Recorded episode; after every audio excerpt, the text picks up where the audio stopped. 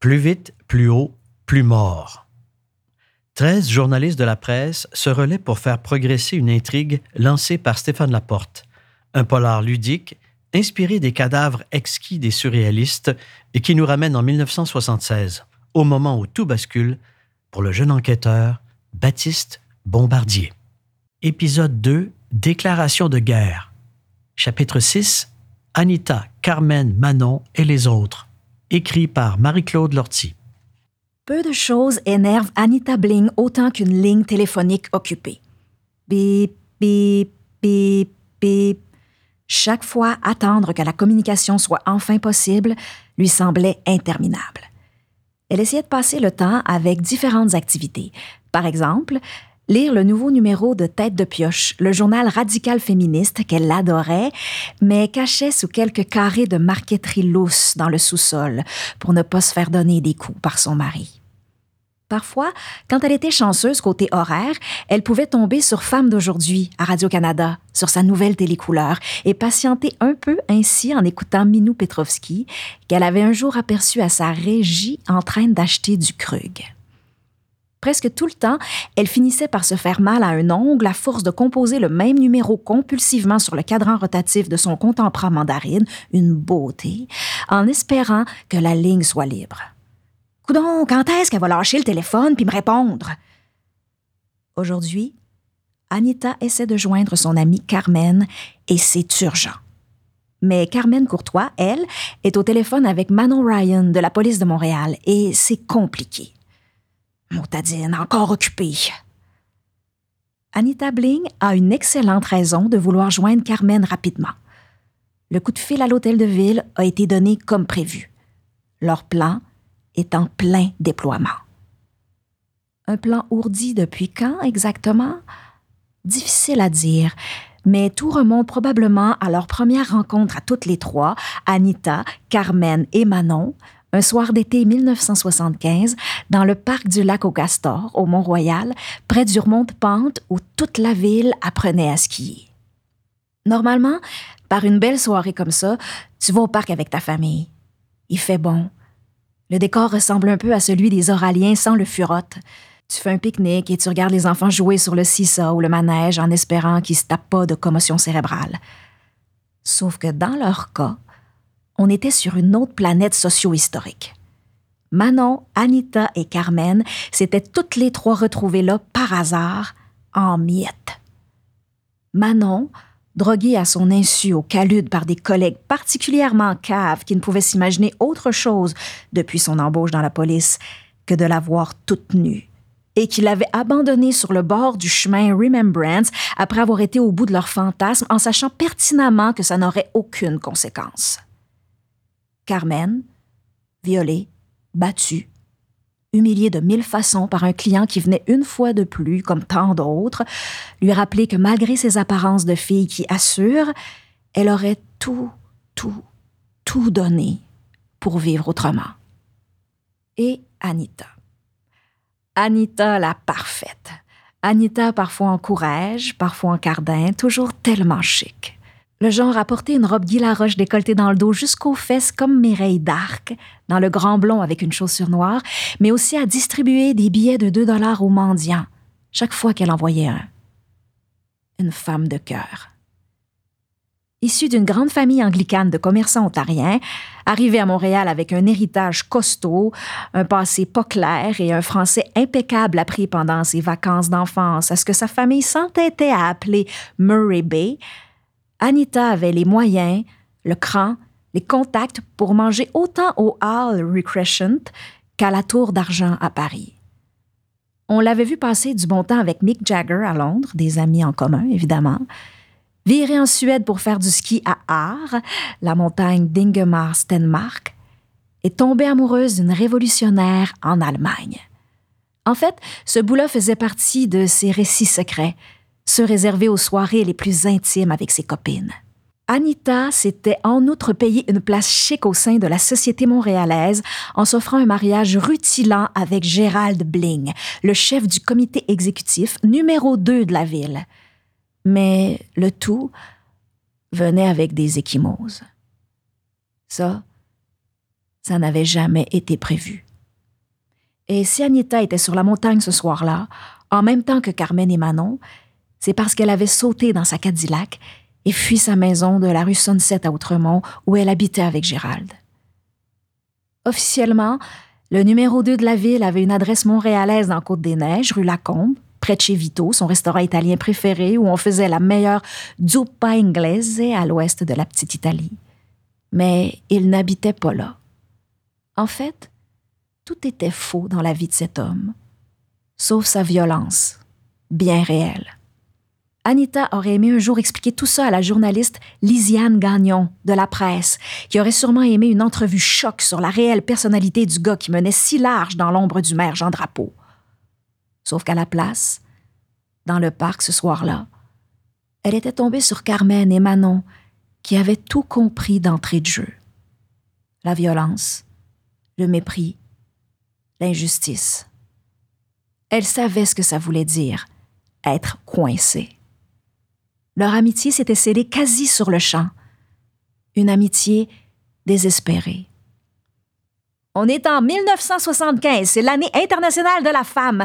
Ça sera encore plus en 1976 avait-elle tout dit en chœur, quelques jours après leur rencontre, en buvant de la Labatt 50 au chalet d'Anita à Vale. On est la moitié de 6 millions, faut se parler!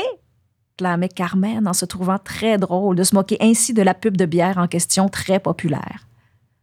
Ensemble, et pour rendre hommage à Ulrich, la seule vraie histoire d'amour d'Anita, elles allaient agir.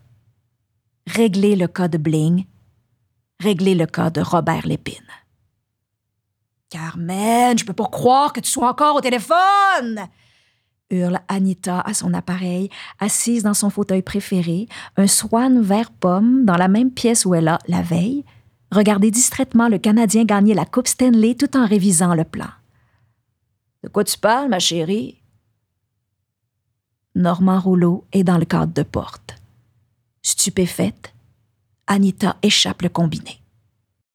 Chapitre 7 Le manifeste de la cellule Nike, écrit par Alexandre Pratt.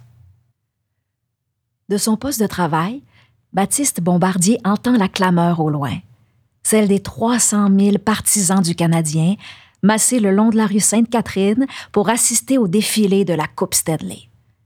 Toute la journée, le jeune enquêteur a harcelé son supérieur pour être déployé sur un des chars allégoriques.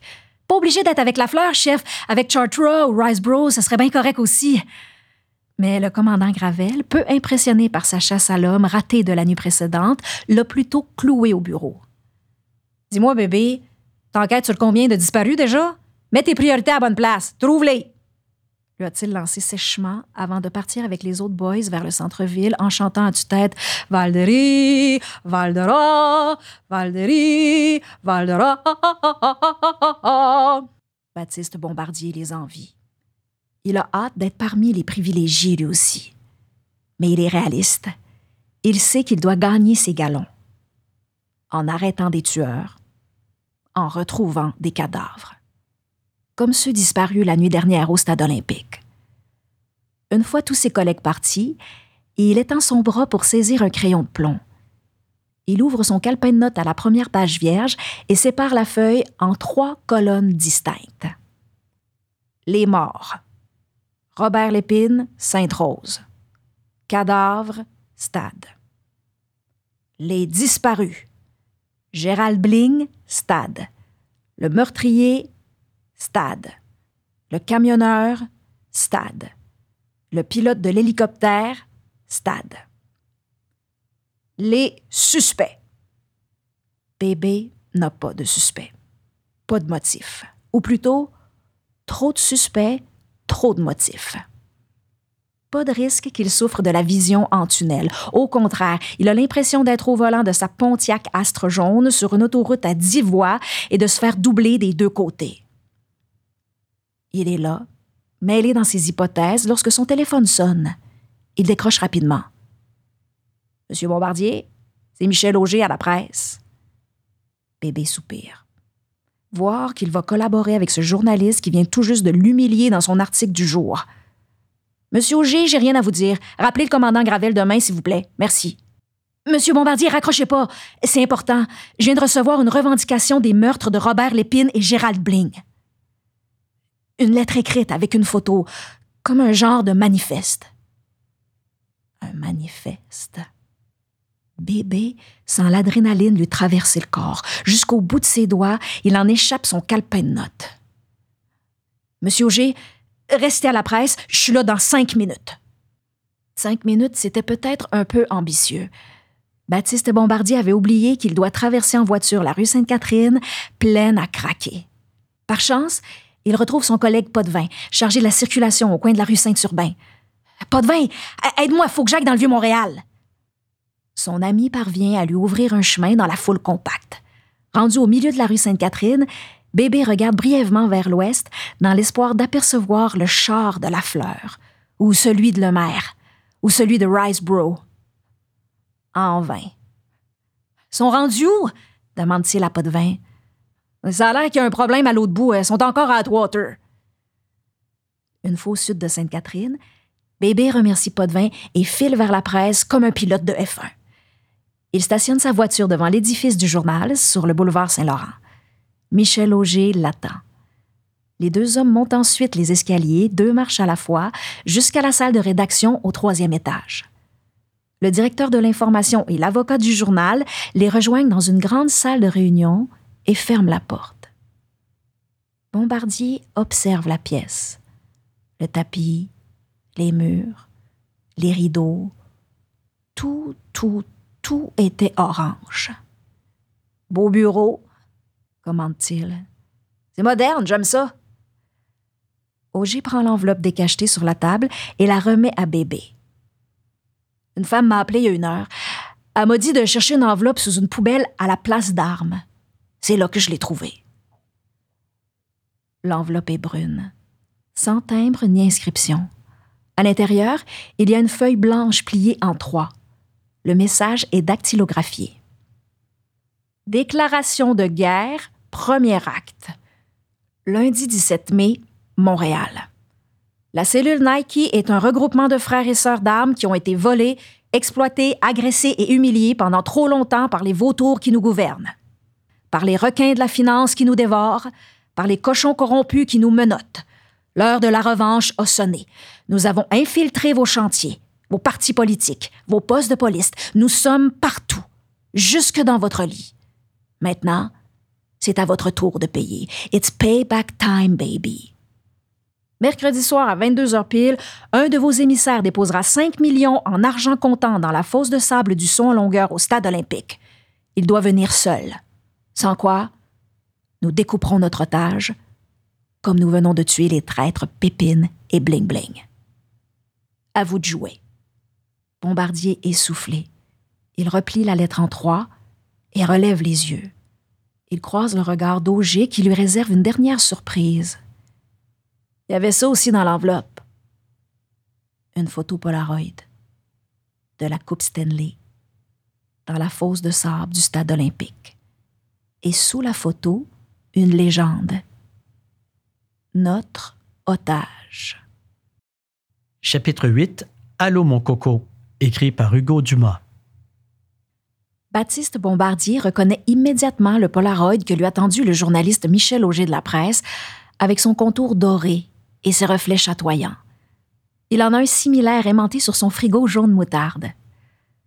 Le jeune enquêteur examine de plus près le rebord de la photo instantanée de la Coupe Stanley. Tiens, tiens, une trace de poudre blanche et pas celle qui assèche les fesses des bébés. Il n'y a qu'une seule personne à Montréal qui utilise un appareil automatique produisant de tels clichés, et Baptiste Bombardier se souvient très bien du photographe au Polaroid.